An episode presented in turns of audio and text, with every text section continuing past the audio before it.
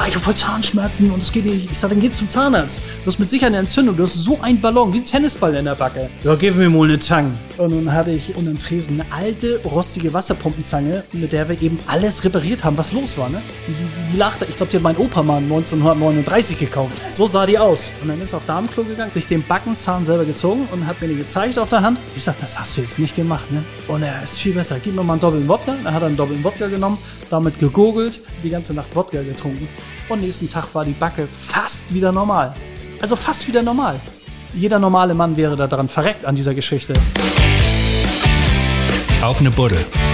Der Podcast zur Serie Kiezmenschen immer sonnabends. In der dicken Mopo. Hallo, ich bin Wiebke Bromberg und mit meinem Kollegen Marius Röhr heute bei Sascha Nürnberg, Mitglied der Handschuhfamilie, Wirt des Knallermanns und der Rockbar. Moin, Sascha. Moin, moin, grüß dich. Und erstmal zum Wohl. Ja, hau weg den Schweinkram. Den Schweinkram. Seit 1990 bist du auf dem Kiez. 30 Jahre Hamburger Berg. Das ist eine ganz schön fette Nummer, oder? Dafür, dass ein Jahr geplant war, ist das ein bisschen übers Ziel hinausgeschossen, würde ich sagen, ja. Das war nach meiner Ausbildung, ähm, ja, Vater, ab, im Grunde genommen ähnlich die Geschichte wie mein Bruder, der neun Jahre älter als ich ist und, und neun Jahre eher alles vorgelegt hat. Die gleiche Ausbildung haben wir gemacht, äh, Restaurantfachmann im selben Betrieb. Und dann, ja, sagt mein Vater, ein Jahr würde ich bei dir ein bisschen reingucken in das äh, Milieu. Und dann wollte ich zur See fahren, die große See, die große Welt mir anschauen. Ja, das war wohl nix, ne? Das war ein Satz mit X, das war wohl nix. ja. Aber Ast rein. Aber bei Vatern reinschnuppern, weil's so schön einfach war oder weil du auch unbedingt auf den Kiez wolltest? Ich wollte unbedingt nicht auf den Kiez. Das hatte, äh, welcher Teufel mich da geritten hat, das, das kann ich auch gar nicht ganz genau erklären. Das war, die Ausbildung hat mir Spaß gemacht. Dann habe ich nach meiner Ausbildung ein halbes Jahr als Geselle gearbeitet in dem Betrieb. Damals Barenfelder Forsthaus nannte sich der Laden, so ein Mittelklasse-Restaurant mit äh, halbwegs gehobene Gastronomie mit ganz viel Hochzeitsveranstaltungen und ganz viel, heute sagt man ja Catering dazu, ne? Früher waren das äh, einfach Veranstaltungen, Hochzeiten, ein, zwei, 300 Personen, äh, vier, fünfgang Menü, Mitternachtsbuffet. Du hast dich tot gearbeitet in dem, in dem Laden, also wirklich tot gearbeitet. Und ähm, dann habe ich den Plan gehabt, zur See zu fahren und dann konnte man im äh, Sommer immer die sogenannten Jahresverträge unterschreiben, weil man sich irgendwo beworben hat. Und so musste ich äh, im August, September hatte ich dann irgendwie so den Bock verloren, in meinem Betrieb weiter zu arbeiten, weil die sogenannte Wintersaison anfing in, in meinem Ausbildungsbetrieb. Und im Winter ist alles nach oben gefahren, äh, die ganzen Weihnachtsfeiern, die ganzen Partys, alles, also ist wirklich Rock'n'Roll, äh, arbeitstechnisch. Und dann habe ich gesagt, nee, das, da klinke ich mich jetzt mal aus. Aufs Schiff müsste ich noch ein halbes Jahr warten. Also musste ich irgendwie überbrücken. Was ist einfacher, als Vater anzurufen und zu sagen, Dad, wie schaut's aus? Bisschen bei die Jobben. Bis dahin fand ich den Kiez total uninteressant. Also hat mir gar nichts gegeben. Ich fand das fast ein bisschen, ein bisschen unangenehm, würde ich eher sagen. Wir haben einen Spüler bei uns gehabt in der Küche. In meinem Ausbildungsbetrieb war ein Spüler, Arno. Arnus aus dem Buch bekannt. Und Arno hat äh, damals gerne im Goldenen Handschuh sein Feierabendbier getrunken. Und ich habe ihn als Auszubildender, ich hatte schon mit 18 einen Führerschein, ein Auto, und er mit dem Bus immer gefahren und er hat gesagt, Mensch, fährst du mich in Handschuh? Ich sag, ja, ich fahre dich in Handschuh. Und dann habe ich ihn in Handschuh abgeliefert und er hat gesagt, willst du noch eine Cola? Ich hatte keinen Alkohol getrunken. Ich sag, ja, gib mal eine Cola und habe da mal gestanden, also noch mitten in meiner Ausbildung, äh, in dem Betrieb meines Vaters und habe immer gedacht, uh, nicht meine Welt. Nicht meine Welt, fast ein bisschen, fast ein bisschen so, ich will es nicht sagen, aber ich sag's jetzt mal, Sag fast mal. ein bisschen eklig. Okay, die Ich- Leute, oder wie? Die, die Leute, alles.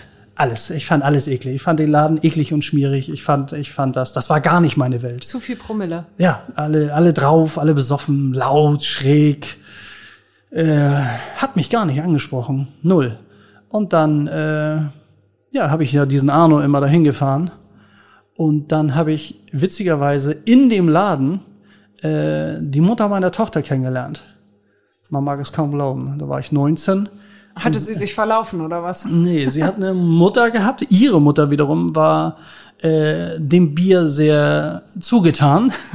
und sie hat versucht, äh, die war drei Jahre älter als ich, ich war 19, sie war 22, hat immer versucht, ihre Mutter vor dem Suff zu bewahren und zu retten und da rauszuholen. Und, und ähm, ich stand da und habe sie ein, zweimal gesehen vorher und hatte wieder Arno zum Handschuh gefahren, zusammen Feierabendbier, was dann meistens immer in, in einer Flasche Bacardi ausartete, so wie ich im Nachhinein gehört habe. Ähm, und dann habe ich die immer gesehen, gesehen, es war immer so, es war fast herzzerreißend so ein bisschen, die wirklich voll besoffene, ich sag mal, assige Mutter und diese damals süße, süße kleine, völlig in den Handschuh nicht passende Frau, junge, junges Mädchen. Und dann habe ich sie irgendwann mal angesprochen. Ich sage, Mensch, du siehst ja, das wird nichts hier mit Mama rausziehen. Soll ich dich mal nach Hause fahren? Ja, und so kommt eins zum anderen. Und da kommt dann eine Tochter bei raus. Und dann kommt dann eine Tochter irgendwann bei raus, ja. wohl wahr, wohl wahr. Habt ihr richtig, also ihr wart verheiratet und Nee, so? gar nicht. Null. Nee, Nein, aber sie- deine Freundin. Äh, sie war meine Freundin ein paar Jahre. Und äh, ich habe dann nach meiner Ausbildung, also wir sind dann irgendwann zusammengekommen. Und äh, nach meiner Ausbildung haben wir dann auch zusammengelebt. Sie hatte damals in die Beziehung einen kleinen Sohn mitgebracht, Mike. Äh, der war zwei. Der Vater war, ja, Kindzeugen und weg und ist für nichts verantwortlich.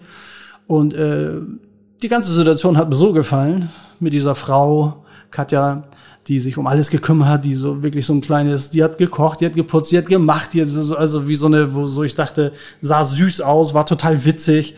Ich denke, ey, was für ein Jackpot, was ist das denn? Und ähm, dann habe ich gesagt, ich will jungen Vater werden. Wie wird's dann, wie siehst du das? Und sie, jo, dann Pille weg, moing. Und dann war ich 21, Vater. Kam Dann ist deine Tochter jetzt wie alt? 31 wird sie. 31 wird Ah, sie. Meine Güte. Ja. Hast du ein ganz schön großes Kind. Ja, habe ich. Eine Aber coole, hast dich, coole, coole wie lange wart ihr dann zusammen? Wir waren nur zwischen vier und fünf. Das letzte Jahr war so viel äh, ja, Stress, wie so eine, ja, ich habe erst Vollgas gegeben als Familienvater, junger Familienvater und mich um alles gekümmert. Und dann habe ich äh, irgendwann äh, nach meiner Ausbildung im Goldenen Handschuhjahr 1990 angefangen. Und dann habe ich Vollgas gegeben als äh, ja, Kiez-Typ, Kellner, Barmann, wie auch immer man und äh, Dann hat der Kiez-Typ den Faddy abgelöst. dann hat wie? der Kids-Typ wirklich den soliden Vater abgelöst. Der solide Vater, der nie mit Alkohol irgendwas am Hut hatte, hat auf einmal angefangen zu feiern und zu trinken und Rock'n'Roll zu machen und Leute kennengelernt, die noch mehr Rock'n'Roll gemacht haben. Und dann äh, ja, war berechtigterweise die Geduld von Katja irgendwann am Ende und hat gesagt, schön mit ihr. Hat mir aber auch gepasst, muss ich ganz ehrlich sagen. Und dann bin ich gegangen. Und dann bin ich mit meinem Best Buddy in eine WG gezogen. Das war damals der Geschäftsführer von dem einzigen äh, R&B-Club, also so Black Music. 1990 war er Geschäftsführer im Aftershave. Und ich war im Goldenen Handschuh Barkeeper, Barmann. Und so haben wir dann eine WG gegründet mit noch einem Barkeeper aus dem Aftershave. Wir waren drei Männer, ein Perser. Und ja, das war schlimm. drei Männer aus der Gastronomie in so einer WG. Ganz schlimm. Sechs Jahre. Ganz, ich weiß nichts mehr.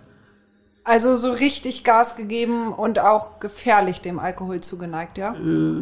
Ja, ähm, wie ich in dem Vorgespräch schon einmal erwähnt habe, hatten wir damals den Rhythmus drei Tage arbeiten, drei Tage frei. Drei Tagen arbeiten bedeut bedeutete für mich drei Tage saufen, tatsächlich, saufen, exzessiv manchmal, mit zwischen den Schichten manchmal gar nicht nach Hause kommen. Und mein, es gab ja noch keine Handys, also 1990 ging es vielleicht so ein bisschen los, wir hatten keine Handys.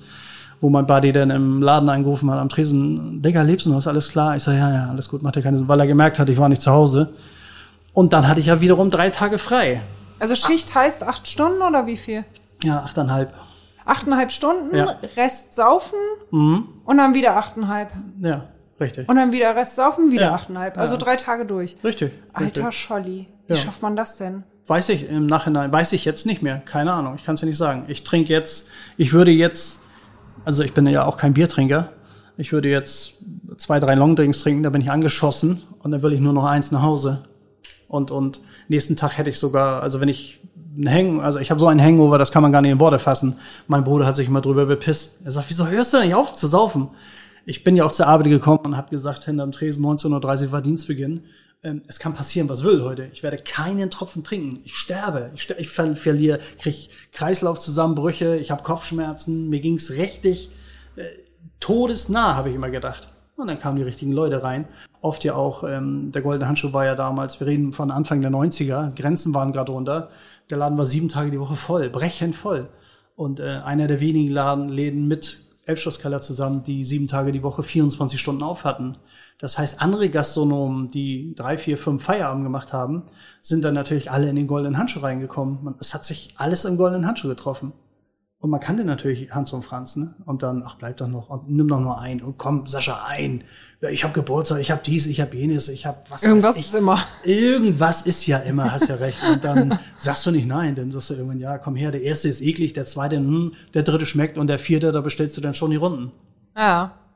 Und das hast du sechs Jahre lang so betrieben oder wie? Oh, das habe ich zehn Jahre betrieben. Von 20 bis, also mit 21 habe ich ja angefangen, 1990. Und ähm, mit 30 habe ich dann die Handbremse gezogen. Sechs Jahre habe ich in der WG gewohnt, äh, wo wir dann auch mal feiern waren, aber privat habe ich keine Exzesse gefeiert. Die habe ich tatsächlich immer nur am Hamburger Berg gefeiert und auch meistens hier ausgelebt. Ähm, wenn meine Jungs unterwegs waren oder ich mit meinen Jungs unterwegs war, damals durch die Clubs gezogen, bin ich oft wirklich gefahren, weil die wussten, ja, der trinkt ja nicht. Der hat das, ich hatte immer gehörigen Respekt davor, ähm, ja, in eine Abhängigkeit zu geraten, Alkoholiker zu werden, weil ich ja nun auch live gesehen habe immer, was kann Alkohol aus Menschen machen und das ist nicht immer nicht immer witzig. Mhm. Würdest du heute sagen, dass du Alkoholiker warst? Es ist ja immer so ein, so ein es gibt ja die medizinische Bezeichnung, also ein Mediziner, wenn der natürlich ähm, gesehen hätte, was ich an Massen an Alkohol in mich reingegossen habe, zweifelsohne. Ich selber habe mich nie als Alkoholiker gesehen, weil ich ähm, im Privatleben ähm, immer Nein sagen konnte, auch, auch, auch immer Stopp. Oder auch wenn ich mal was getrunken habe, ein Glas Sekt oder mal ein Cocktail oder irgendwas und habe gemerkt, ich bin angeschwipst. Also spätestens dann, wenn ich den Alkohol gemerkt habe, also erst im Kopf angekommen, dann habe ich immer gesagt, nee, nee, stopp, ist aus Ende. Das konnte ich hinterm Tresen nicht. Mhm. Konnte, konnte ich, ging nicht, war nicht möglich. Mhm. Wenn ich angesoffen war oder beschwipst, es fängt ja mit beschwipst an und gleitet dann über in ein, äh, jetzt bist du irgendwann angesoffen, danach kommt besoffen und dann kommt Game Over. Dann, und dann haben wir natürlich in uns reingegossen wie die ganz Großen. Also von der Menge her. Und ich war regelmäßig beim Check-up mein Arzt äh, konnte es aber nicht glauben. Also die Leberwerte waren immer okay. Was, was muss mir, ich meine, ich muss drei Bier trinken, dann ja, ist ja. bei mir schon vorbei.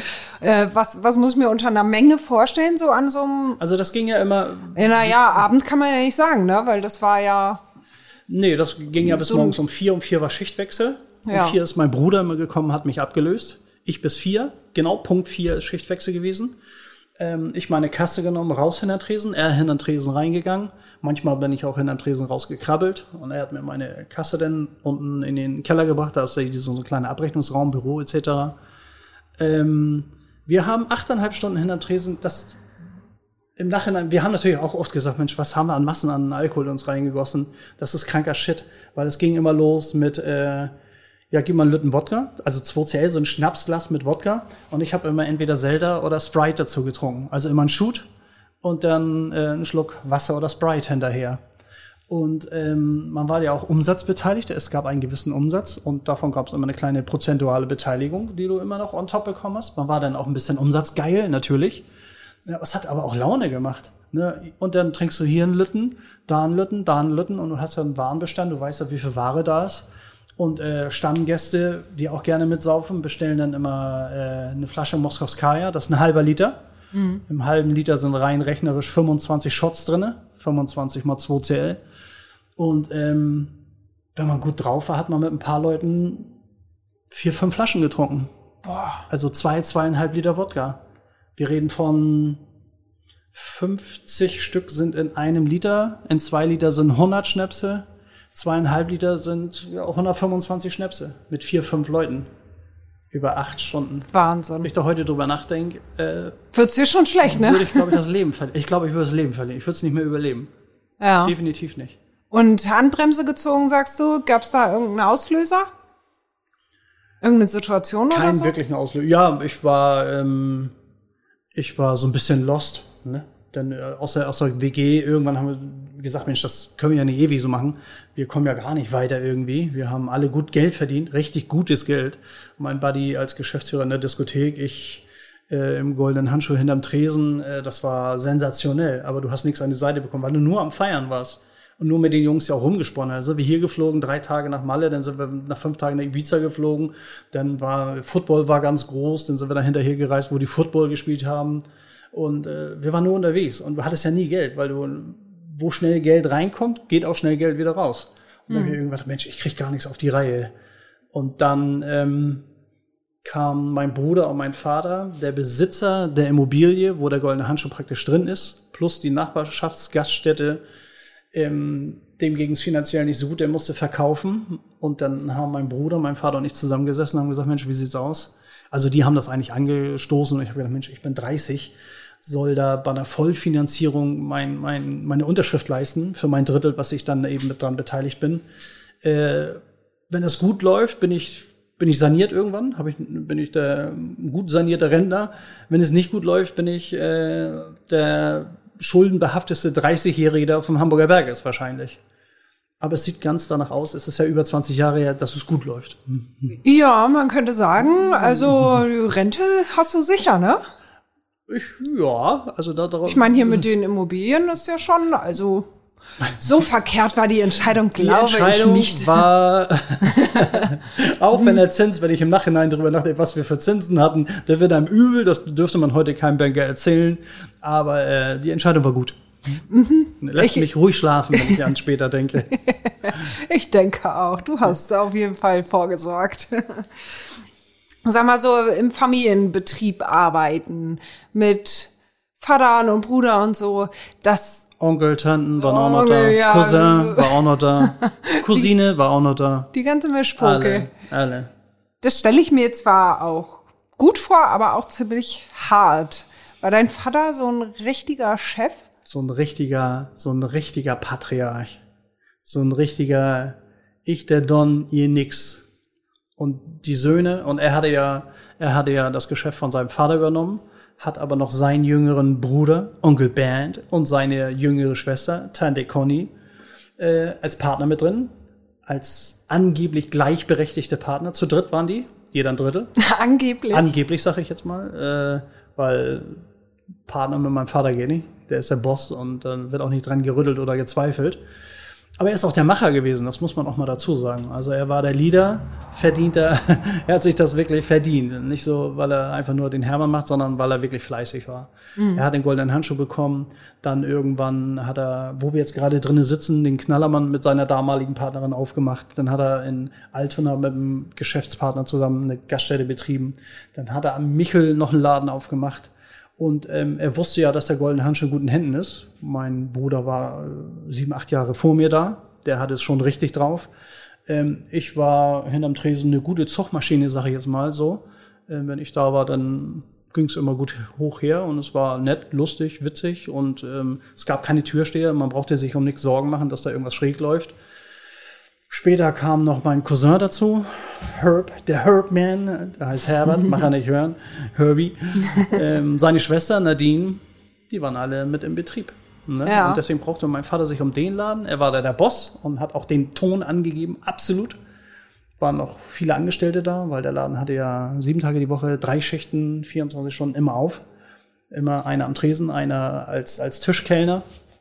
Das bedarf viel Personal, und auch eine gute Logistik und drumherum. Also musste schon alles nach außen her mag es wirken wie eine oh, Kaschemme und ja, das bedeutete aber Arbeit und harte Arbeit. Also das, da ist uns nichts geschenkt worden, überhaupt nicht. Mhm. Sonst würden wir nicht über 70 Jahren das Ding in der Familie am Laufen halten. Also jetzt mein Bruder mit seinem Sohn. Ich bin da ja ausgeschieden und mache mehr oder weniger mein eigenes Ding jetzt. Ja, komme ich gleich noch zu. Ähm was gab's da so für, ja, sag ich mal, Eigenarten oder Regeln deines Vaters, die du noch erinnerst, wo du dachtest, das kann auch jetzt eigentlich nicht wahr sein? Das A und O Pünktlichkeit.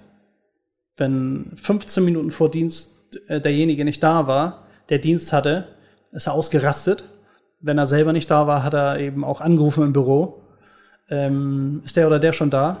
Dann ist er auch gerne mal dann zum Laden gekommen. Ungefähr 15 Minuten. Er ist, hat er in Großflottbeck sein Haus. 15 Minuten mit dem Auto hat er gebraucht.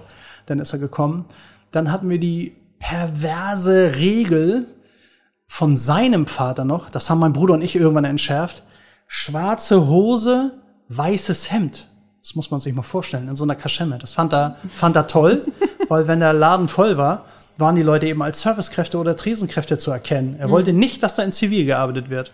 Mein Bruder und ich haben das dann irgendwann entkräftet in weißes Jeanshemd und nachher hatten wir uns dann die T-Shirt ausge ausgedacht mit dem Logodruck hinten drauf. Mhm. Das war eigentlich nur mal fürs Personal gedacht. Ich sag, Mensch, Vater oder Jörn und ich, Papa, können wir nicht T-Shirts drucken? Da steht dann zum goldenen Handschuh drauf und so sind wir dann auch zu erkennen als, als Leute, die eben zum Team gehören. Ne, das nahm ja dann auch nachher eine eigene Dynamik an die ganze Idee. Aber ähm, also die Klamotten, das weiße Hemd, ich war manchmal ja, habe ich ja erzählt eingangs, richtig breit und dann sah mein Hemd natürlich, ein weißes Jeanshemd sieht dann natürlich sehr geil aus in einem Tresen. dann bin ich runter, habe mich gewaschen, Zähne geputzt und meine damalige Freundin angerufen und ich sag, komm her, äh, mein Alter kommt gleich, ich weiß es ganz genau, dass der gleich kommt, bring mal, bügel mal ein weißes Jeanshemd und bring das her. Das ist wichtig. Der, der Alte dreht durch. Und bei meinem Bruder und mir hat er extrem auf alles geachtet, weil er immer gesagt hat, Mensch, wenn meine Söhne das nicht befolgen, wie soll ich denn das Personal zusammenkacken, wenn ihr nicht mal euch dran haltet? Und das war manchmal schon, also der hat uns, der hat uns gut rangenommen, der Junge. Der war nicht, der war nicht ohne. Oh, das, das hört sich nach ziemlich äh, harten ne? Job an. Ja, der hat es von seinem Vater so gelernt und das hat er so an uns weitergegeben. Und ähm, ja, im Nachhinein sage ich, Oh, gut so. Sonst hätte man auch äh, eskalieren können, glaube ich, oder oder einige Sachen eben nicht mehr ganz so ernst und so so ja professionell sehen. Mein Vater war sehr sehr professionell hinterm Tresen. Also der hat auch nichts von uns verlangt, was er nicht selber auch vorgearbeitet hat. Und so sehen mein Bruder und ich das auch. Also ich, ich verlange von meinen Angestellten und von meinem Personal nichts, was ich selber nicht auch schon hunderttausendmal gemacht habe. Mhm. Ne, und, und wenn unten das Klo verstopft ist, dann gehe ich runter und mache das Klo eben sauber. Wenn jemand voll ist wie ein Eimer und hat hingekotzt, ja, dann mache ich die Kotze weg. Ich möchte nicht da sitzen, wo jemand hingekotzt hat. Ich bin mir für nix, für gar nix zu schade, wenn ich im Laden bin. Wenn ich selber Schichten mache, mache ich jetzt nicht mehr, habe ich aber fast 30 Jahre gemacht, weil hintenrum jetzt äh, genug zu tun ist das Ganze am Laufen zu halten mit der Immobilie, mit dem Gewerbe, mit, mit allem drum und dran, was da dran hängt. Aber ich würde nie von irgendjemandem was verlangen, was ich nicht selber schon hundertmal gemacht habe. Ja. Und dein Vater privat so? War der dann ganz anders? Total anders. Total. Vater war privat, also hinter im, im Laden haben wir uns manchmal, mein Vater und ich haben ein extremes Verhältnis gehabt, sehr extrem im Laden wirklich manchmal so, dass mein Bruder uns bremsen musste, weil es hätte auch körperlich werden können. Wir sind uns wirklich manchmal angesprungen.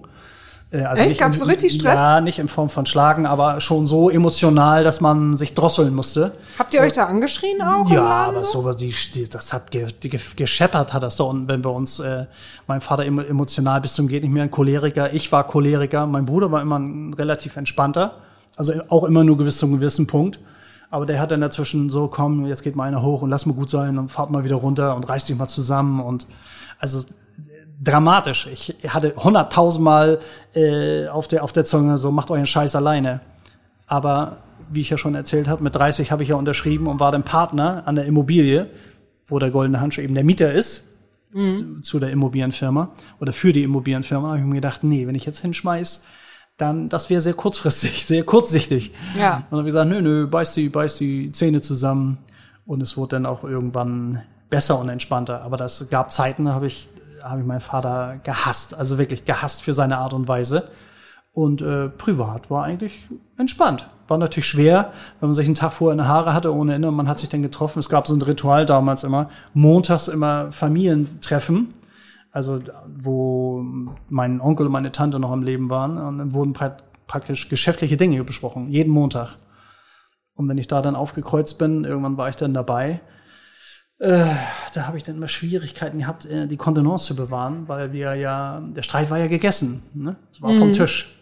Hatte ich immer manchmal Schwierigkeiten. Mein Vater konnte es super. Der ist explodiert, nächsten Tag hat er sich vielleicht nicht mal mehr dran erinnert, warum wir uns gestritten haben. Die Eigenschaft habe ich jetzt übernommen. Also ich bin auch, ich kann rumschreien, machen und tun und dann fragt man mich nächsten Tag, was, was war gestern? Und dann sage ich, kann ich dir nicht ganz genau sagen. Und es ist wirklich so, weil ich, ich einfach mich nicht mehr dran erinnere. Weil's, mhm. Weil für mich ist ein Streit wie so ein reinigendes Gewitter. das knallt, das ballert, also bei mir, für mich, und dann ist das vom Tisch und es ist für mich geklärt. Wenn er das Gegenüber auch so sieht, wenn ich merke, da ist schwebt nichts mehr in der Luft, ist das für mich vom Tisch und ich würde nicht wieder davon anfangen, aus, von diesem Streit zu sprechen. Du hast gerade erzählt, äh, früher gab es ja auch keine Türsteher oder sowas nee, da nein, und da musstet ihr ran. Wie war das dann? Musstest du da häufig eingreifen und richtig körperlich werden? Ich habe ja angefangen, ähm, wie ich bereits sagte, es ist im Goldenen Handschell immer eine Hand am Tresen und ein Tischkellner.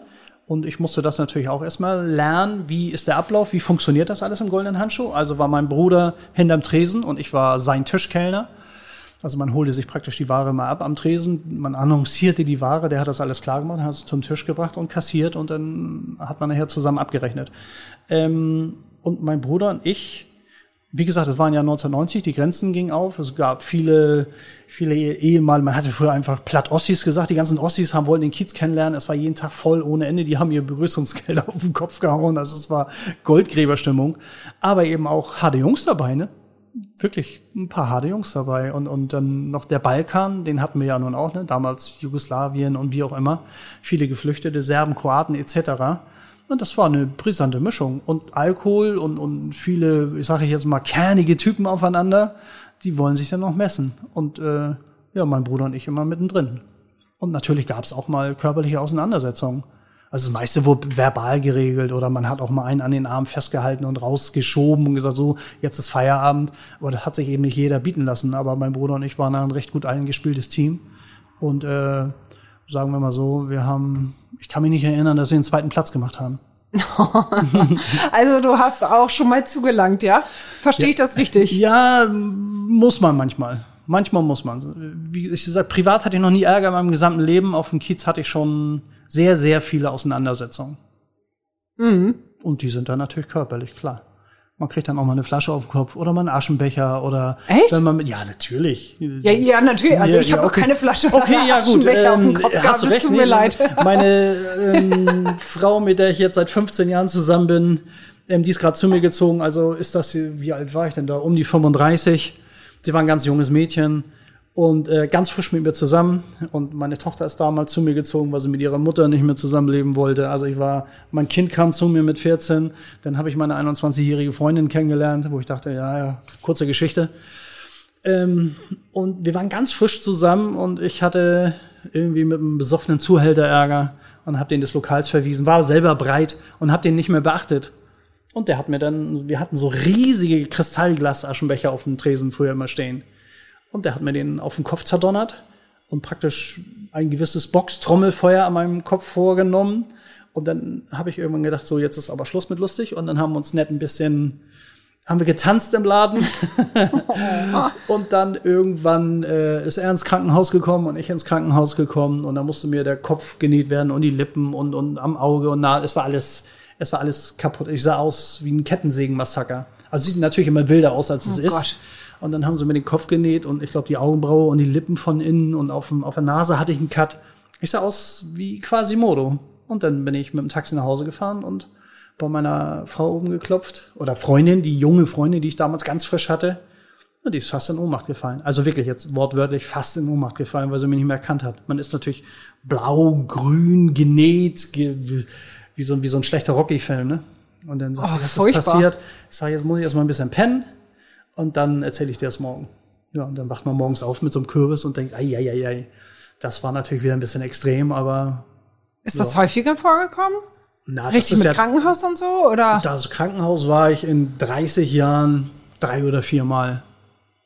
Gute Quote, wenn man bedenkt, dass ich hunderte, hunderte Schlägereien da hatte in 30 Jahren. Also hunderte nicht in Form von 500, 600, aber ein, 200 bestimmt. Also ist ganz da bestimmt. Mal richtig was gewesen? Außer Platzwunden jetzt? Nö, nö. Also nat natürlich hat man auch öfter mal Leuten mit, mit Messern vor sich stehen und, und ne, diese kleinen Maggie-Messer, die immer wegen jeden Scheiß, du sagst, äh, du nicht, irgendeiner, der die eine Frau belästigt. Also ist auch völlig egal, welche Herkunft er hat. Ähm, und wer dann ein Messer zieht, ja, der ist dann natürlich dann schon das ist natürlich nicht ganz so witzig. Ne? Da ist man natürlich schon ein bisschen vorsichtig. Oder ähm, Das ist dir auch schon passiert, mit- häufiger, ja? Ja, definitiv. Ja, sorry, also ich finde das. Da hat man immer, da hat man, so total ja, da hat man immer das kleine. Fläschchen CS-Gas in der Tasche, weil das nennt sich ja Hundeabwehrspray, ne? Das hält aber auch die Messerhunde ab. Da sprühst du dann rein und rufst so die Polizei an und dann äh, haben die erstmal einen Augenblick mit sich selber zu tun. Und äh, ein extremer Fall, da hatte ich mit meinem Cousin gearbeitet. Ich war Schichtführer, mein Cousin war mein Tischkellner, weil ich musste ihn anlernen. Und ein junges Mädchen saß im, im goldenen Handschuh auf dem Freitag, ich weiß es noch wie heute, weil der Laden war brechend voll. Also es, es, es war manchmal so voll, dass du, du konntest keinen Schritt in den Laden reinsetzen. Und dann sagte ein junges Mädchen, ich bin gerade bedroht worden mit einer, mit einer Waffe von einem Südländer. Der sitzt da und da. Und dann bin ich zu meinem Cousin. Ich sag, Herbie, der hat vorne im Hosenbund eine Waffe. Ich gehe jetzt hin, verweise in des Lokals. Wenn er nicht geht, hält sie ihm praktisch ähm, in der Hose die Hand fest, wenn er dahin greift.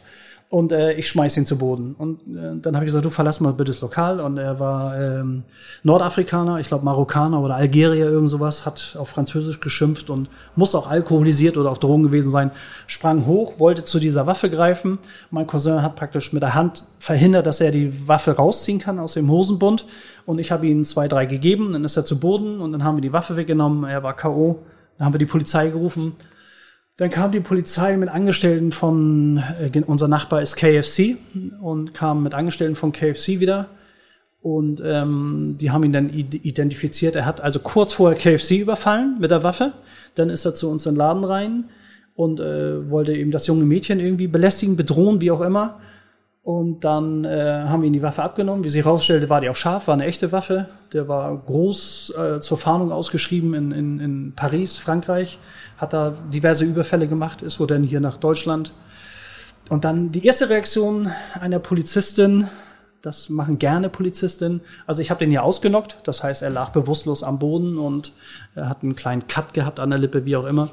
Ähm, die wollte mir eine Anzeige reinschreiben wegen Körperverletzung.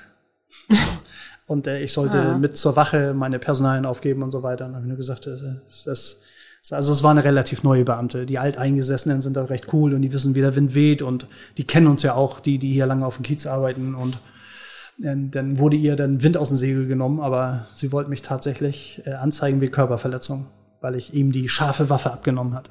Sehr Ja, witzig. krass. Sehr witzig. Krass. War dann ihr Kollege aber auch und hat gesagt, äh, hat sie an die Seite genommen. Was er nur direkt gesagt hat, weiß ich nicht, aber äh, sie hat dann auch recht einsichtig reagiert und äh, fand es wohl im Nachhinein auch et etwas unangenehm. Also Ja. einfach nur lächerlich. Ja, Wahnsinn. Ja.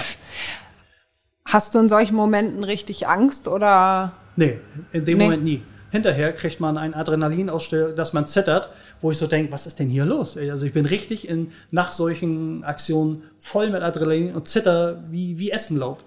Wo ich auch früher immer gedacht, was ist denn los? Habe ich jetzt Schiss? Kriege ich jetzt im Nachhinein Schiss oder was? Nö, es ist aber einfach Adrenalin, das ist so eine Ausschüttung, so, so extrem. Äh, aber in dem Moment nicht. Nee, da ist immer, ähm, da geht's um, um, um, ja, um, um die Familie, um unseren Standort, das muss ich beschützen, das muss ich, das, da muss ich mich für gerade machen, sagen wir auf dem Kiez immer. Äh, und das mache ich auch. Privat würde ich jeden Ärger aus dem Weg gehen. Also wie gesagt, meine Frau hat noch nie gesehen, dass ich irgendwo Ärger habe. Noch nie, noch nie. Wenn irgendwo Stress ist, sie wird blöd angemacht, nehme ich sie bei der Hand, geh weg, egal mit wem, egal was, äh, passiert mir nicht. Auf dem Kiez habe ich immer das Gefühl, also in unseren Läden, in unserer Straße, muss ich mich gerade machen. Ich, ich könnte gar nicht anders. Aber vom Typ her, du siehst auch so aus, dass man, also ich würde mich jetzt nicht mit dir anlegen wollen. Du siehst ziemlich trainiert aus und Ja, war Das ich ist- mal. Im Moment ist das trainiert mit ordentliche Corona-Plauze. oh nö, Och nu doch. komm, also Och bitte. doch. Aber auch so voll tätowiert, die Beine, die Arme, trainiert. Also ich leg mich nicht mit dir an. Na, mit mir kann man sich auch gar nicht anlegen. Außer du bist hier drinnen ganz frech. Aber bei, bei Mädels ist das auch wieder was ganz anderes. Ja, das, das ist dann einfach, Bei die werden einfach wir rausgeschoben. Mal, wir versuchen es wirklich immer verbal, immer. Aber manche begreifen es einfach nicht. Ja, aber du hast doch bestimmt auch nicht nur Prügeleien und sowas im Handschuh erlebt, sondern auch lustige, schöne Momente, Ich oder? hab, ähm, Prügeleien im goldenen Handschuh und überhaupt auf dem Hamburger Berg vielleicht zwei Prozent meiner Anwesenheit erlebt. Das habe ich natürlich jetzt ausgeschmückt, weil er spektakulär ist und, und, und, und es, es gibt Leute, die, die sagen, die sind so ein bisschen, ich sag mal, negativ fasziniert davon, weil sie natürlich sowas nicht erleben oder vielleicht mal im Film sehen. Aber äh, die meist 98 Prozent haben wir Spaß gehabt. Und ganz viel Spaß. Sonst würde ich ja nicht 30 Jahre hier sein, sonst wäre ich ja wieder gegangen. Also wenn das Leben jetzt nur Stress und Prügeleien und Ärger und Beef und, und äh, um Gottes Willen, das würde ich gar nicht aushalten. Ja, erzähl mal eine lustige, skurrile Geschichte, die du da erlebt hast, die du noch im Kopf hast. Lustige, skurrile Geschichte. Auch da gibt's so viele. Da gibt's so viele. Viele habe ich ja meinem Freund Heinz Strunk erzählt. Der hat die auch nie niedergeschrieben. Einige davon, noch nicht alle. Ja. Aber was ich zum Beispiel nicht erzählt habe, ist ähm, ein ehemaliger Mitarbeiter, der, ich glaube, ja, der war selber nachher ein bisschen versoffen. Der hat bei meinem Vater gearbeitet. Gerd Meier. Gerd Meier hat eine Stimme wie ein Reibeisen gehabt und war gern mal drei, vier Tage am Stück im goldenen Handschuh. Hat seine Stütze bekommen. Also war nachher äh, Hartz-IV-Empfänger. Und wenn die ihre Stütze bekommen haben, haben wir immer gesagt, drei Tagesmillionäre sind wieder unterwegs. Also der hat dich drei, vier Tage vorher nach einem, ich sag mal, nach einem Euro gefragt, weil ihm das fehlte zum Bier. Das hast du ihm auch natürlich gegeben, weil du ihn schon 100 Jahre kanntest. Und dann ist er reingekommen und hat gesagt, ey, gib mir mal eine Flasche Wodka, hol mir eine Schachtel Zigaretten, was kriegst du? Und dann sagst du, ja, 45 Euro. Ja, 100 ist gut so. Ach, Gerd, übertreibst mal nicht. Also er hat vorher ein Euro, hat ihm gefehlt zum Bier.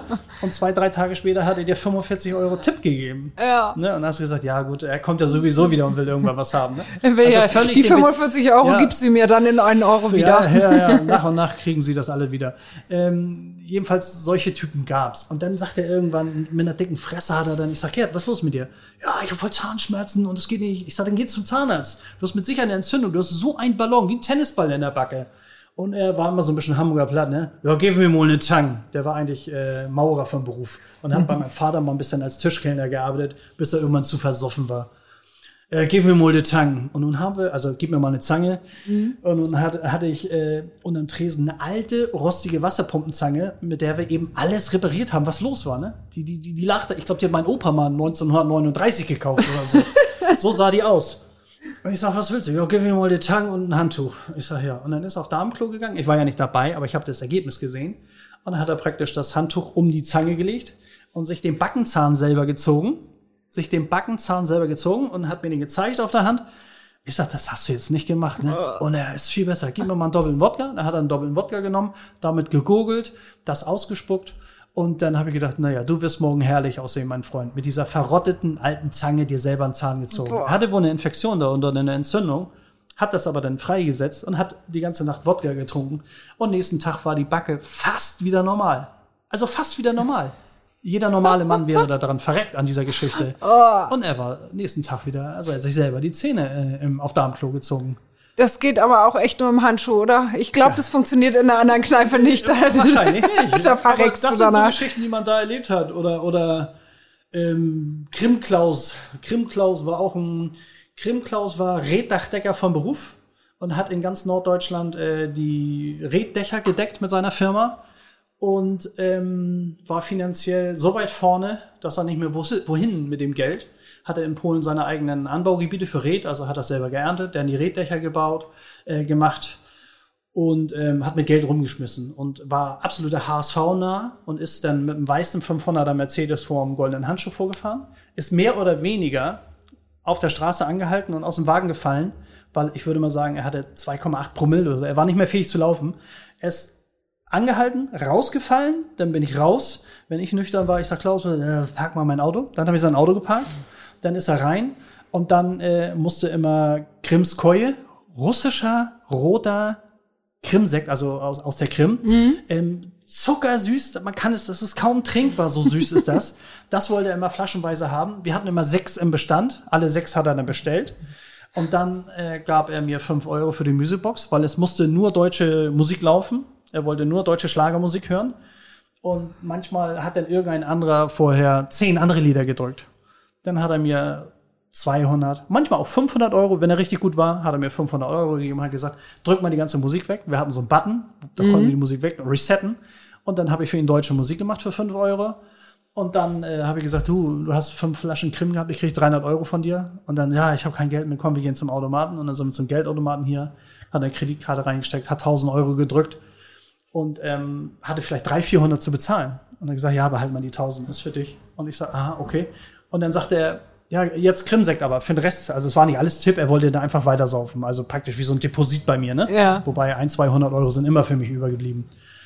Und Krass. ich sag, du, ich habe keinen Krimsekt mehr, es ist alle. Wir hatten nur sechs Flaschen im Bestand. Und dann hat er gesagt, ja, dann geh in meinen Kofferraum. Ich habe immer Krimsekt. im- Also in seinem eigenen Auto hat er Krimsekt gehabt. Den habe ich dann den goldenen Handschuh reingeholt und habe ihm seinen eigenen Krimsekt verkauft. Also nicht Korkgeld, sondern es bestand darauf, dass ich die Originalflaschen abrechne. Und es mussten immer alle aufgemacht werden. Und äh, ja, dann hat er so viel Krimsekt gesoffen, bis er roten Schaum gekotzt hat. Was schäumt ja ganz doll. Oh, Und dann hat er roten Schaum ge- und dann äh, habe ich ihn manchmal nach Hause gefahren, in Duvenstedt. Riesiges Haus, Reddach gedeckt natürlich, mit einer Pferde? Pferdekoppel und, und, und.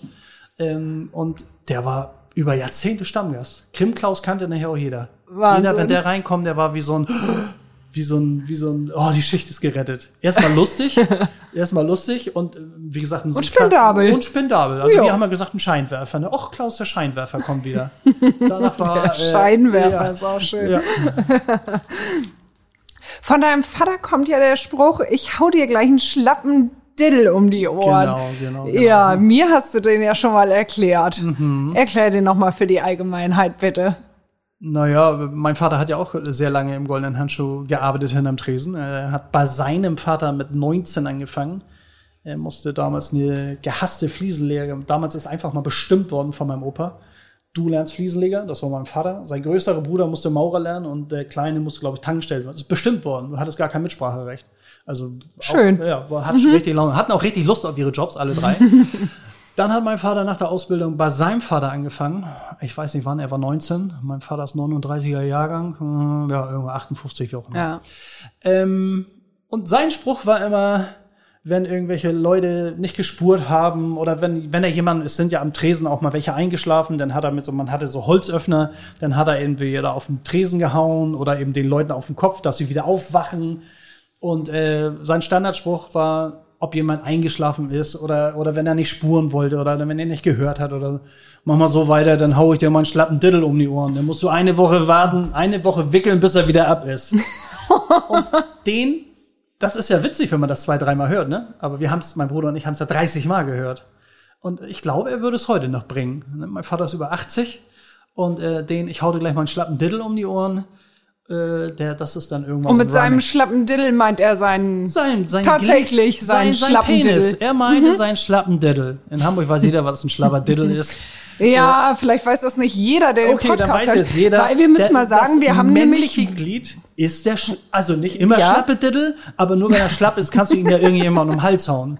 Ne? Ja, das, äh, ja, also ich glaube, es gibt viele, die können äh, die nicht um den Hals hauen, aber es ist egal, das ist ein ganz anderes Wir Thema. wollen nicht so ins Detail Nee, gehen. Ich nee, weiß ich auch nicht, ob mein Vater nicht. das wirklich konnte. Ja, nee. Äh, von der Anatomie her. das gilt aber nochmal zumindest zu hat er damit beweisen, oder? Ja, Äh, eigentlich gilt es nochmal zu beweisen jetzt im Nachhinein. Ich frage ihn nicht. ich Das, frage ihn nicht. das kann ich ja als Unbeteiligte einfach mal übernehmen. Natürlich. Und was ist, wenn er dir den schlappen Diddle wirklich um die Ohren haut?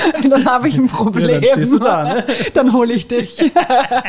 Ich, nee, ich bin, Das klärst du ich, dann ich bin Raus. bitte. Ich bin Hamburger Meister im Weglaufen. nee, nee, nee, nee, nee. Du siehst so trainiert aus, das äh, klärst du für mich. Oha. Nee, komm, lass uns weg vom schlappen Diddle. Ja, ganz schnell, ganz schnell. Abgehakt. Du hast aber auch einen Lieblingsspruch oder eher gesagt einen Lieblingsausdruck, ne? Von dir kommt der Ausdruck Deckblattlude. Ach so, ja. Was ist das? Der Deckblattlude. Ja, früher, also geläufig ist der sogen- sogenannte Heiermann-Lude. Also der Lude ist auf dem Kiez der Zuhälter, der Klar. kaufmännische Angestellte, der Frauen beherbergt und beglückt und äh, beschützt und äh, das Geld abnimmt. Das ist in Hamburg der Lude. Und ähm, der Heiermann war ja früher äh, das, das 5-Euro-Stück. Äh, nee, das 5-Mark-Stück. Oh Gott. 5-Mark-Stück. 5 Mark. Ja, du sagst auch die ganze Zeit Ja. Euro, aber ich glaube, in, in den Zeiten, in denen du erzählst, ist immer da D-Mark wir eigentlich. Reden, wir reden von D-Mark. Ja, der 90 habe ich angefangen. Von dann D-Mark. haben wir 2-1 sind wir mit dem Euro angefangen, glaube Ja. ich. Ne? Ja, stimmt. Es war alles D-Mark. Ich Ja. revidiere nochmal. Alles, was ich eben erzählt habe, war in D-Mark.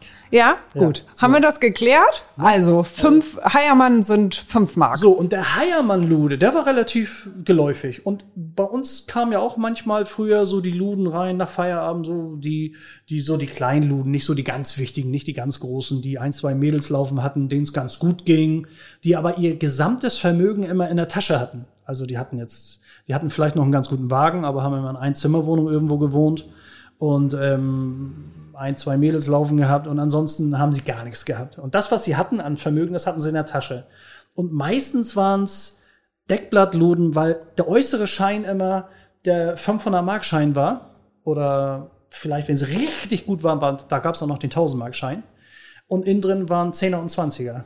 Also das sogenannte Deckblatt, wenn sie aus der Tasche rausgeholt und bezahlt haben, gib mir mal was zu trinken, da machte es natürlich Eindruck, wenn er ein ganzes Bündel Geld in der Hand hatte und jeder hat von außen gedacht, oh mein Gott, der ist ja, wenn der Schein 1000 ist und so ein großes Bündel, der muss ja richtig, also waren ja Krasser alle Typ, ja. Ein toller Typ, ein richtiger Und dann noch so eine, und so eine fette Karre. Ja, so eine fette Karre und, und eine, ein Rolex-Blender um. Also richtig toller Typ. Und bis ich dann irgendwann dahinter gestiegen bin, wenn ich mal richtig geguckt, dass viele von denen wirklich immer ein Tausender oder ein 500er hatten. Und innen drin, weil sie mussten das Bündel dann ja aufmachen, wenn sie bei mir bezahlt haben, innen drin waren immer Zehner und Zwanziger. Ja. Und, und so habe ich mir gedacht, ja, der, der sieht aus wie ein typischer Deckblattlude. Es gab gute Luden, die hatten was auf dem Kasten, die waren auch wirklich gefüllt. Gefüllt heißt, ähm, ja, waren vermögend. Und die haben auch nicht so rumgeprollt. Ne? Also die hatten auch Ketten und Autos und wie auch immer, haben jetzt nicht irgendwelche Scheine rausgeholt oder so. Aber die Deckblattluden haben gerne rumgeprollt mit äh, nicht vorhandenem Vermögen. Ja. Und so waren sie dann irgendwann als Deckblattluden get getauft. Okay, gut. Haben wir das auch geklärt. Hattest du viele Luden da? Du sagst gerade so kleinere Lichter. Ja, kleinere Lichter. Sind auch manch, manchmal ist auch äh, Karate Tommy reingekommen oder Henschel war auch früher ähm, da. Der schöne Klaus war oft da. Ähm, Kalle Schwensen, aber die haben jetzt nicht großartig bei uns gefeiert. Die sind mal rein, haben sich das mal angeguckt, vielleicht mal einen Drink genommen oder sind mit ein paar Leuten rum und wollten mal hier, hallo, goldene Handschuh war immer mehr oder weniger immer so ein, so ein verruchtes Ding, was man mal gesehen haben musste. Und äh, so sind die auch immer mal, die Kiezgrößen sind auch immer mal reingedackelt. Okay, aber keine besonderen Vorkommnisse mit Nein, denen. gar nicht, null. Ich, ich, hab, ich kann nicht ein negatives Wort über die Jungs sagen. Je, je mächtiger und gefährlicher die waren, je entspannter waren die. Je, je, je mehr haben die sich benommen. Ja. Ja, die mussten nicht mehr die Eier raushängen lassen. Also die Kleinen wollen ja immer noch die Eier raushängen lassen und, und äh, ja, manchmal ein bisschen lächerlich, aber gut. Deren Job. Nach wie vor heute? Nö. Nö, Nee? gar nicht mehr. Gar nicht mehr. Also mit die, die Zuhälter und, und deren Mädels, soweit ich das gehört habe, ähm, haben die irgendwann Verbot bekommen. Das ist aber, ich sag jetzt, als ich noch hinterm Tresen stand, zehn Jahre her, dass die sich in unseren Läden aufhalten, weil diese 24-Stunden-Läden natürlich dazu verlieren, zu, verführen, die Zeit zu verlieren. Du verlierst manchmal wirklich die Zeit. Und äh, auch die müssen ja morgens fit sein und wieder arbeiten und da sein. Und ähm, wenn sie dann besoffen nach Hause getorkelt sind, morgens um acht oder neun oder zehn, war das natürlich nicht gut fürs Business. Und deswegen haben die meisten von den Mädels und die Jungs auch von der Oberetage Verbot bekommen, äh, unsere Läden aufzusuchen. Okay. Also hast du da gar keinen Einblick, wie das heute aussieht Nee. mit Luden auf dem Kiez oder sonst wie? hier und da natürlich was mit, aber das ist, äh, das ist nicht meine Welt und das ist äh, nicht mein Metier vor allen Dingen.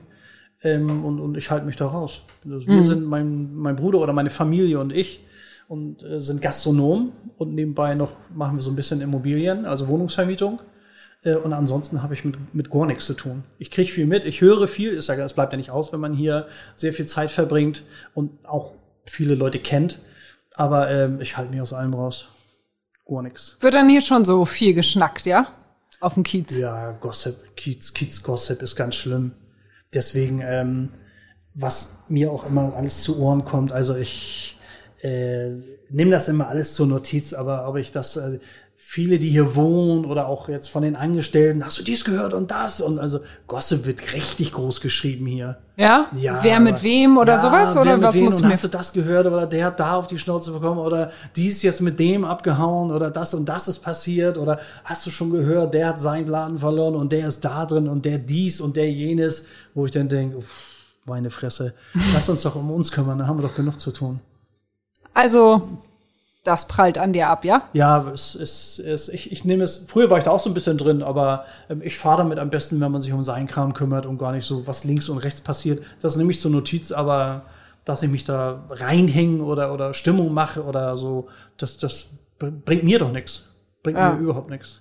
Und oft ist es ja auch, äh, Gossip ist ja nun auch oft übertriebene Kacke. Also das hat sich ja auch, das habe ich ja im Laufe der Jahre auch gemerkt. Viel wird aufgebauscht und erzählt und im Nachhinein ist vielleicht ein Zehntel Wahrheitsgehalt. Also äh, man, man, man verschießt da Energie. Ja. Wie lang warst du dann insgesamt im Handschuh?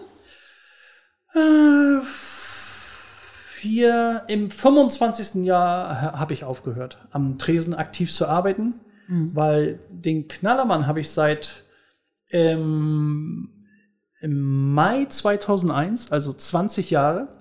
Mein Vater hat ihn mit seiner damaligen Freundin betrieben, hatte dann Stress mit seiner, ja, hatte auch eine Trennung, also nicht mit meiner Mutter, sondern seiner zweiten Frau, eine unschöne Trennung und so hat er gesagt, Mensch, nimm mal, nimm mal den Laden bitte auf deine Kappe, ich kümmere mich nur noch um den Laden am Michel, Jörn kümmert sich um den goldenen Handschuh, nimm mal die Konzession bitte und ähm, bau den mal wieder auf. Der war wirtschaftlich, hier ging gar nichts. Ich sag, ja, mhm. dann habe ich praktisch im goldenen Handschuh gearbeitet und nebenbei immer mich um den Knallermann gekümmert.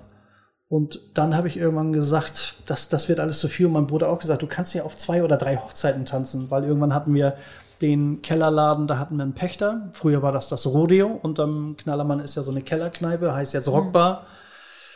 Der Pächter ist ganz klassisch in Rente gegangen und äh, dann hat mein Bruder gesagt, was wolltest du? Ich sag, du, wir geben den Kind einen neuen Namen, machen das selber. Und dann war ich praktisch im goldenen Handschuh am Tresen im Knallermann mich um alles kümmern und versuchen, die Rockbar mit aufzubauen. Und dann hat mein Bruder irgendwie gesagt, du merkst du nicht, dass du alles nur halbherzig machst? Und er hat auch recht gehabt. Und dann, äh, mein Bruder war ja schon immer der Konzessionär vom Goldenen Handschuh und dann habe ich mich da rausgezogen. Wir haben so intern so einen kleinen Deal für uns geschlossen. Und er betreibt den Goldenen Handschuh, ich den Knallermann und die Rockbar. Mhm. Und äh, ja, das mit ganz viel Lust und Liebe. Ja, hättest du gern den Goldenen Handschuh auch übernommen? Ähm, ist natürlich wirtschaftlich ein lukratives Ding, aber nun ist mein Bruder ähm, länger dabei als ich. Und wir haben ja intern einen guten Deal geschlossen.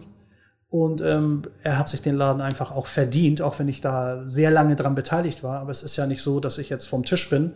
Ähm, es ist ja, ich sage jetzt mal, ich bin ja auch der Vermieter von Goldenen Handschuh. Das heißt, auch das landet mehr oder weniger dann ja bei mir und meinem Bruder nach wie vor. Und ähm, irgendwann war ich auch so ein bisschen, nach 25 Jahren hat das auch so ein bisschen den Reiz verloren. Und deswegen hatte ich dann hier die neue Aufgabe, die zwar schon lange da war, aber immer stiefmütterlich behandelt worden ist. Und da habe ich mich dann irgendwann richtig reingekniet. Und äh, auch da kann man, wenn man richtig Gas gibt, jetzt sind es ja zwei Gaststätten, schönes Geld verdienen. Mhm. Aber Absolut. das war klar, ja, dass dein Bruder den Laden kriegt. Das war, mein Vater hat immer gesagt, ähm, ich möchte nicht, dass es dein und mein gibt, ihr macht das zusammen alles. Mhm. Aber mein Bruder und ich sind irgendwo zwei Alpha-Tiere, aber auch grundverschieden. Also in einigen Sachen haben wir völlig verschiedene und immer, es gab immer mehr Reibungspunkte. Und dann haben wir gesagt, bevor das hier eskaliert, wie es zwischen mir und meinem Vater früher immer eskaliert ist, lasst uns doch mal lieber einen sauberen Schnitt machen und einen Deal finden, mit dem wir beide leben können. Und wir haben einen Deal gefunden, mit dem wir beide sehr gut leben können. Und ähm, jetzt gibt es eine Koexistenz nebeneinander. Wir sind Nachbarn, also wir unterstützen uns auch nach wie vor.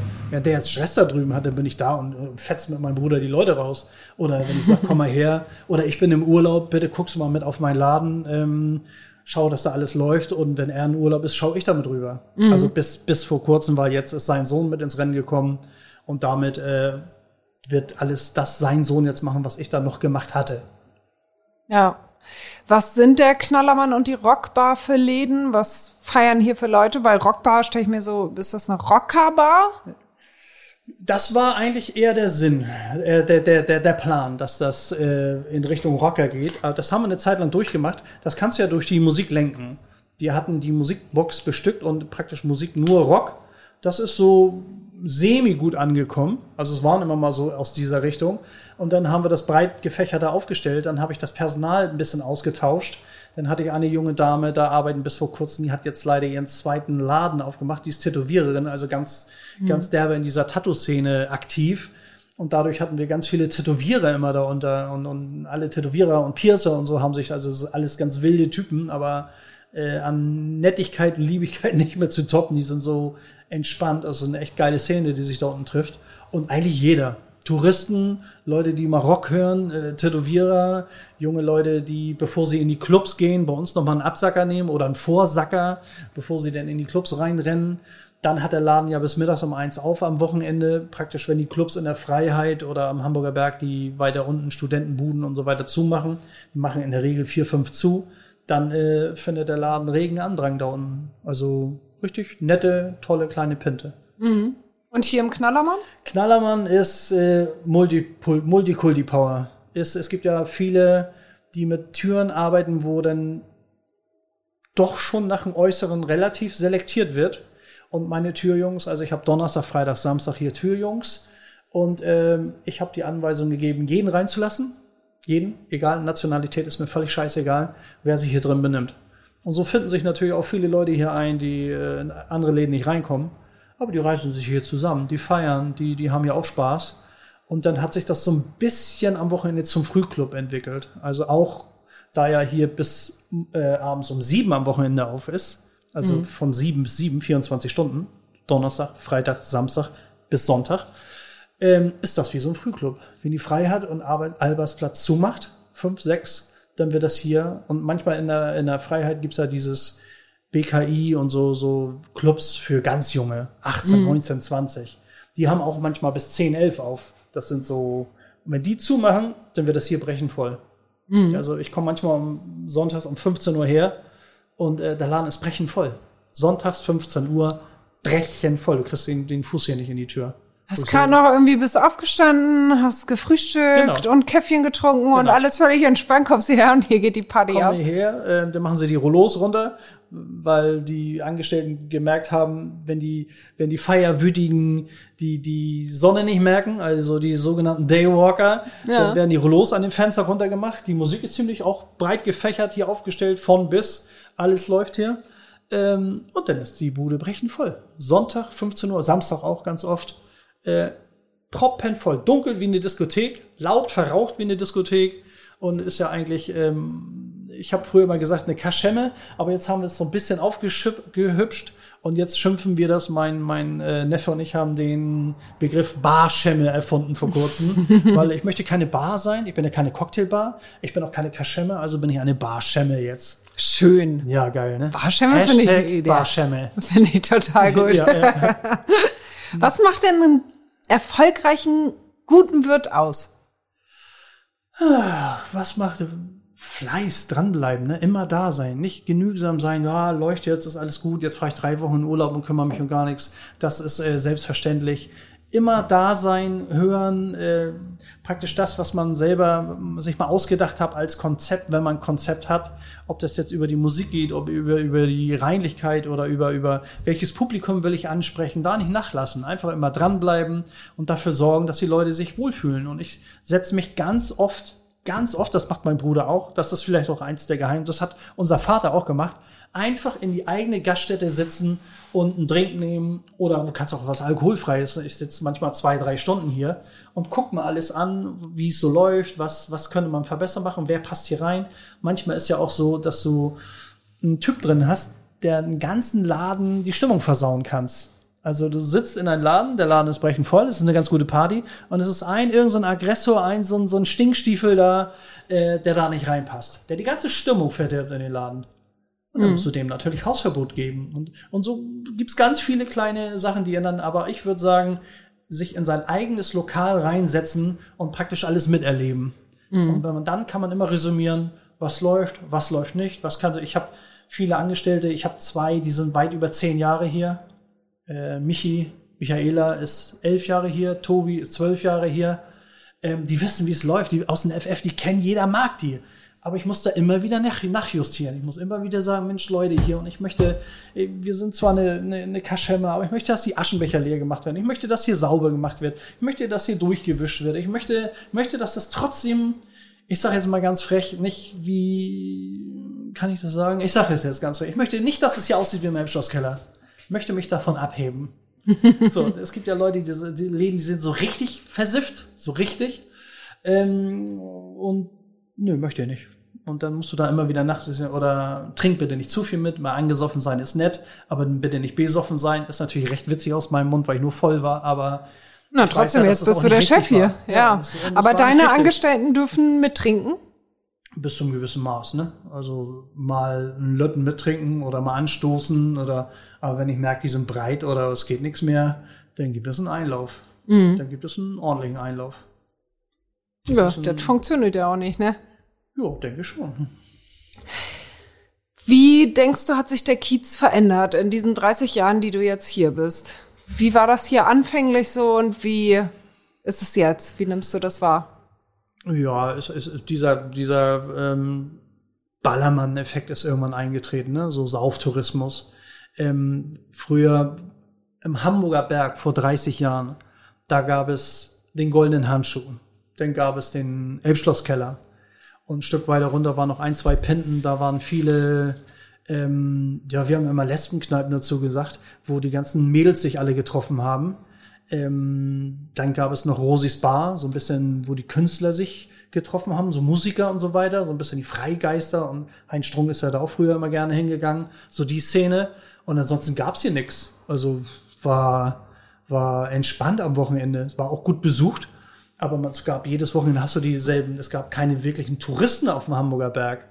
Und dann sind irgendwann ähm, ja die Touristen dazugekommen. Dann gab's ja diese Kiezführung. Dann äh, kamen die ganzen Studenten dazu, also die Läden haben sich verändert auf dem Hamburger Berg. Die ganzen Buhnen da unten, also jenseits vom Goldenen Handschuh zur, zur ähm, Reeperbahn runter. Ah, nee, das ist ja zur Simon von Utrecht Straße mhm. runter. Rechts sind wir zur Reeperbahn, links sind wir zur Simon von Utrecht Straße.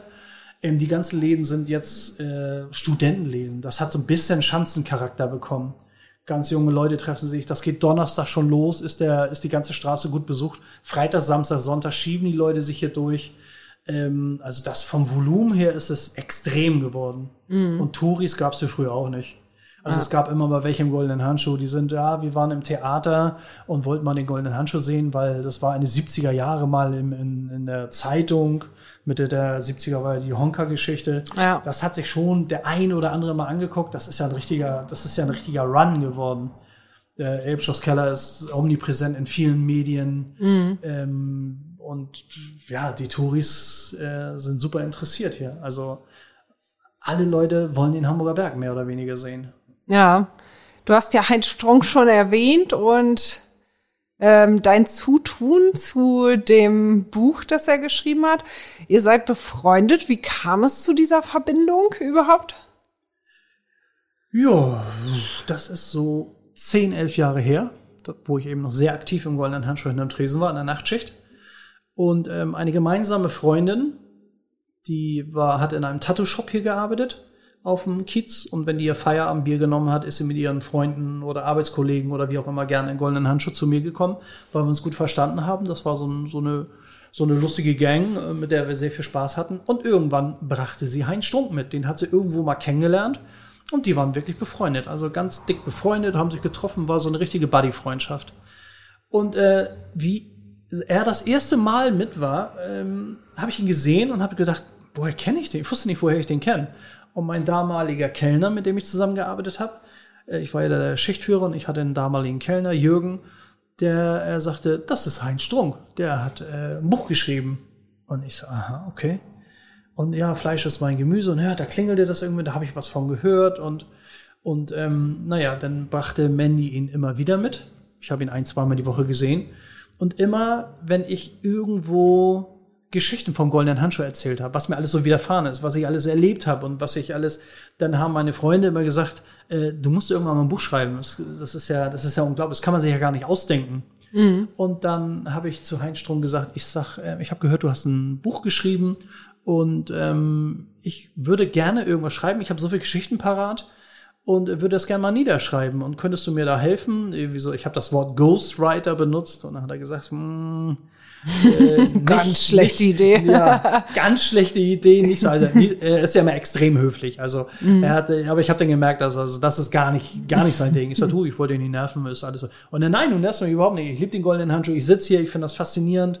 Äh, ich finde das super interessant. Das, was du mir so erzählt hast bis jetzt. Äh, ich kann mir das ja mal alles anhören. Naja, und dann haben wir uns öfter mal getroffen, auch im Goldenen Handschuh privat, wenn ich keine Schicht hatte. Und dann habe ich ihm das eine und das andere erzählt und, und er hat sich viele Notizen gemacht und dann irgendwann hat man sich privat getroffen, ins Essen gegangen. Und da hat er gesagt, ja, das hat so viel Potenzial, das muss ich niederschreiben. Ich, ich, ich, ich schreibe ein Buch davon. Ist das okay? Ich sag, du, Win-Win-Situation. Wenn das dir was bringt, ähm, uns auf sicher, sei, da bin ich mir ganz sicher. Mhm. Ne, weil Fleisch ist mein Gemüse war ja nun schon ein ziemlicher Knaller.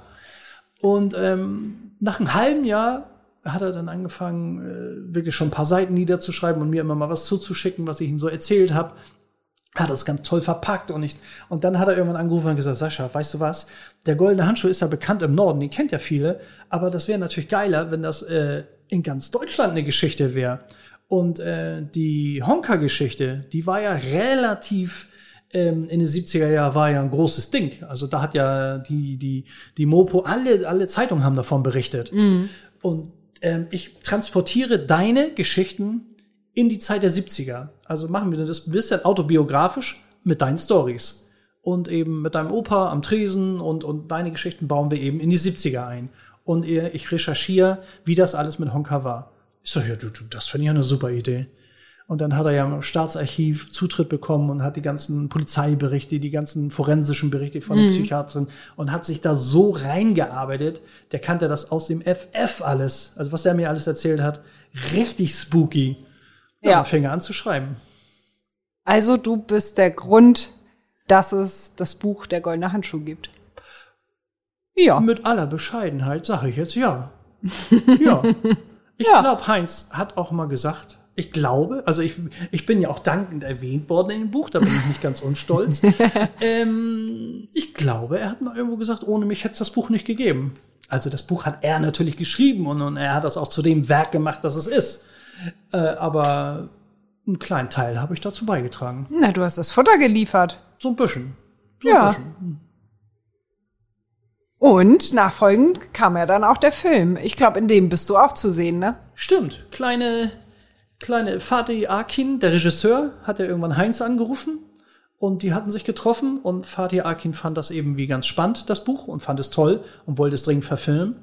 Warner Brothers hat dann auch einen ordentlichen Hügel Geld zur Seite gestellt und hat gesagt, ja, macht's, zieh durch. Und dann hat Heinz gesagt, ja, du musst den Sascha kennenlernen. Und dann haben, hat er uns äh, bekannt gemacht. Und dann waren wir zusammen essen, dann habe ich noch die Produzenten kennengelernt. Und dann hat Fatih Akin gesagt, ähm, Dich brauche ich am Set. Alle Szenen, die im Goldenen Handschuh spielen, ich möchte, dass sie authentisch sind. Du musst da sein. Das kann ich jetzt nicht aus dem Buch so. Äh, da muss mir helfen, wie bewegen sich die Gäste, wie ist der Speech, wie ich brauche die am Set. Und dann hat er mich da als Berater hingeholt. Und mein Bruder. Ähm, so richtig mit Bezahlung und so als Berater? Das volle Programm. Ja. Und ähm, mein Bruder hatte die Gespräche über die ganzen Drehs, hat dann aber schlauerweise das abgelehnt, weil die Innendreharbeiten über drei Wochen gedauert hätten. Und der Goldene Handschuh hat ja die Tradition, nie zu zu sein. Also wirklich nie. Gibt ja andere Geschäfte, die behaupten, die waren nie zu, aber ähm, der Goldene Handschuh ist wirklich nie zu. Mhm. Und da hat er gesagt, drei Wochen machen wir nicht, äh, trotz verführerische Geldgebote. aber äh, da hat er sich wirklich durchgesetzt und das war auch gut so.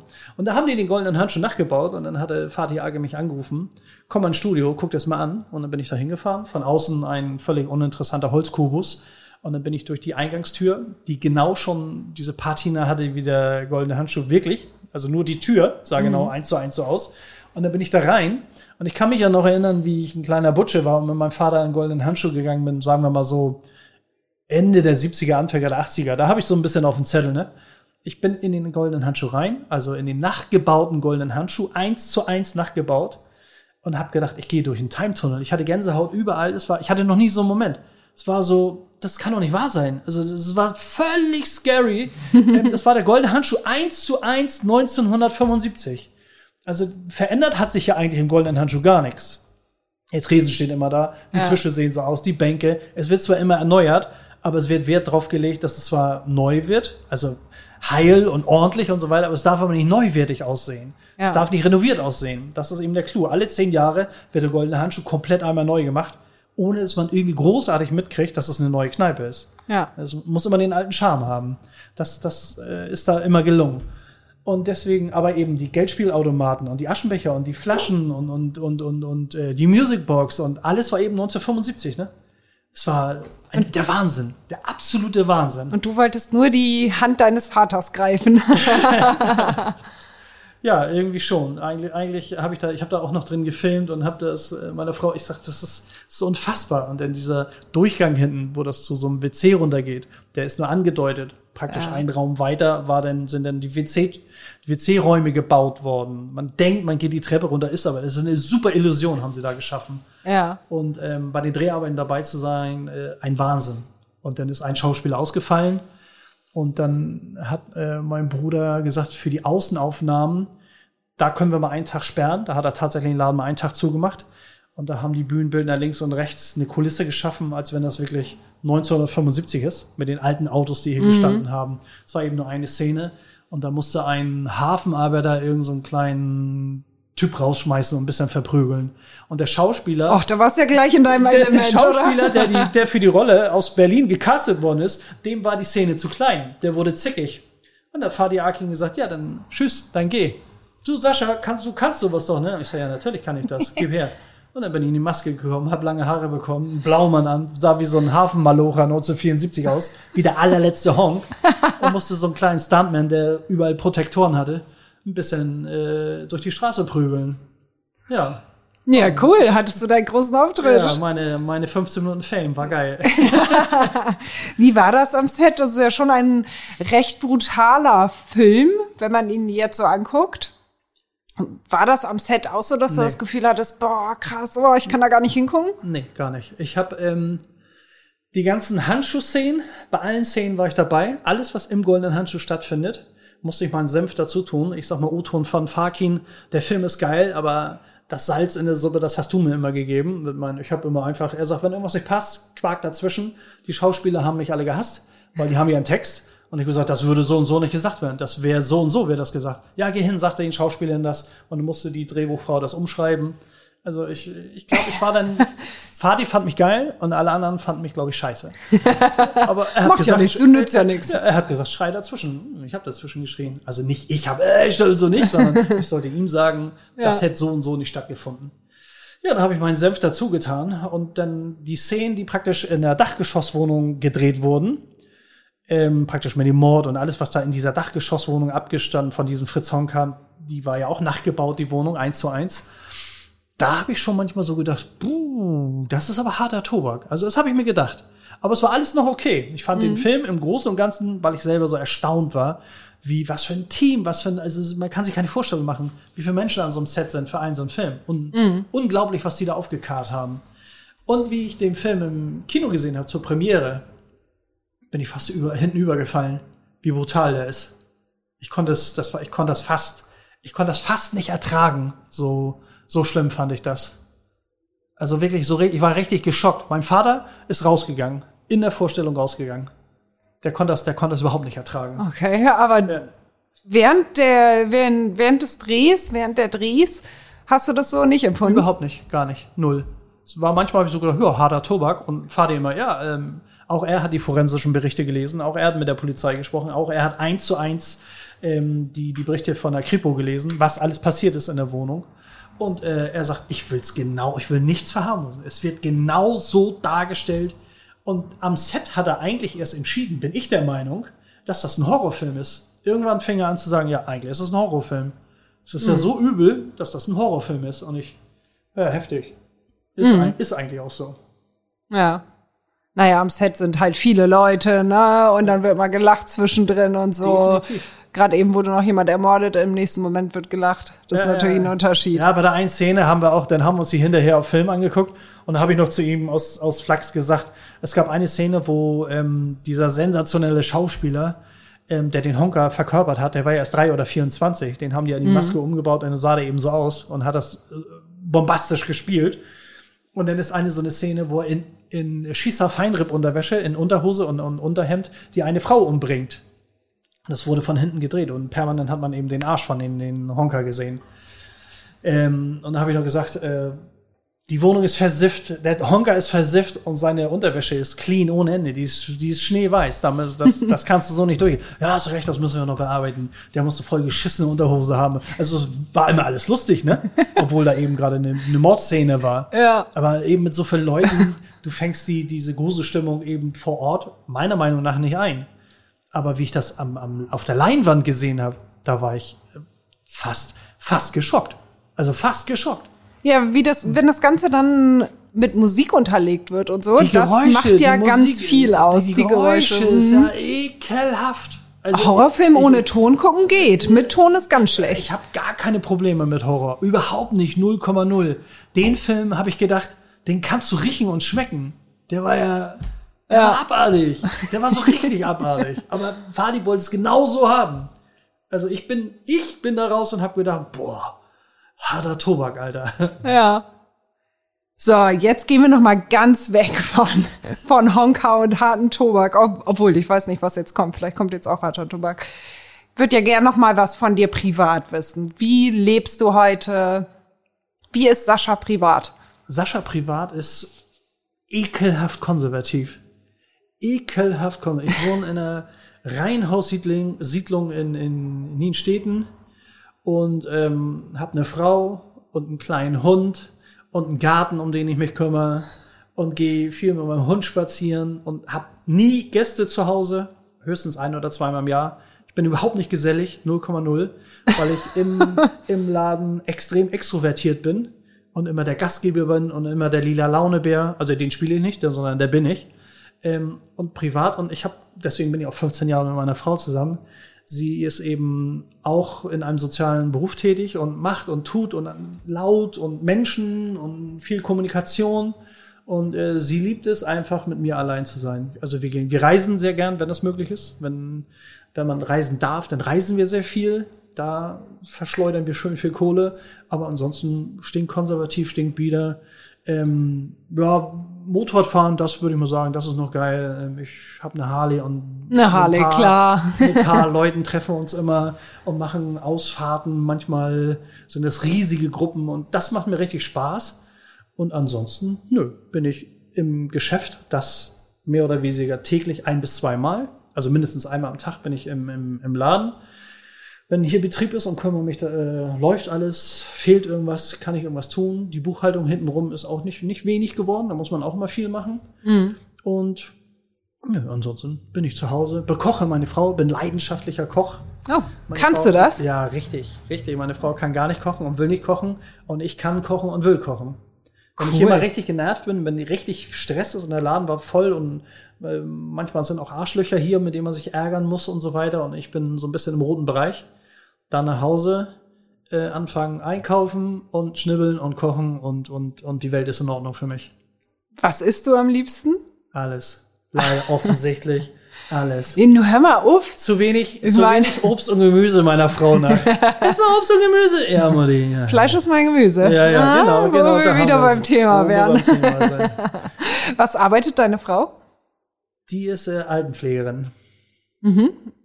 Also, wo arbeitet sie? Im Altenheim oder? Jetzt im Altenheim wieder. Sie hat in Altona im Krankenhaus gearbeitet und ähm, ja, das war, da war sie auf der, auch auf der Palliativstation. Aber wenn du aus dem Altenpflegebereich kommst und auch Palliativpflege heißt ja, ähm, ja, ich sag jetzt mal ganz platt, Sterbebegleitung. Die Leute sind austherapiert, die, da kann man nicht mehr viel machen, denen kann man das den Rest des Lebens nur noch leicht machen. Wenn das 70, 80, 90-Jährige sind, dann ist das, äh, dann ist das so. Das hat die Biologie für uns vorgesehen. Aber im Krankenhaus, wenn du da natürlich eine 20-Jährige mit einem Hirntumor hast, die aus- austherapiert ist, ähm, das ging meiner Frau dann doch sehr an die Nieren und äh, hat sie sehr viel mitgenommen. Und sie war nicht mehr die kleine, süße, lustige Maid an meiner Seite. Und da habe ich gesagt, du, das merkst du eigentlich, dass das ein bisschen an dir zerrt? Und dann hat sie gesagt, ja. Und dann hat sie irgendwann gesagt, nee, ähm, ich kümmere mich wieder um Ältere. Hat sie auch mit Covid-Patienten zu tun gehabt dann? In der Zeit hat sie da aufgehört. Als die ersten Covid-Stationen da aufgemacht worden sind und man praktisch im Weltraumanzug da arbeiten musste, ähm, hat dann auch Gott sei Dank Covid mit nach Hause gebracht, obwohl Oh. die im Krankenhaus ja propagiert haben, Leute, ihr seid hier so safe, es passiert gar nichts, ihr wird so getestet und die Angestellten, also das Personal da immer, äh, das ist nicht richtig und das ist nicht richtig und Leute, wir müssen mal und äh, wir schleppen das mit nach Hause und ähm, ich habe gesagt, das wird nicht lange dauern. Dann, dann, also es rückt ja immer näher. Dann ist die Kollegin krank geworden, der Kollege, ich sage ja. Und dann irgendwann lagen wir beide zu Hause im Januar äh, diesen Jahres.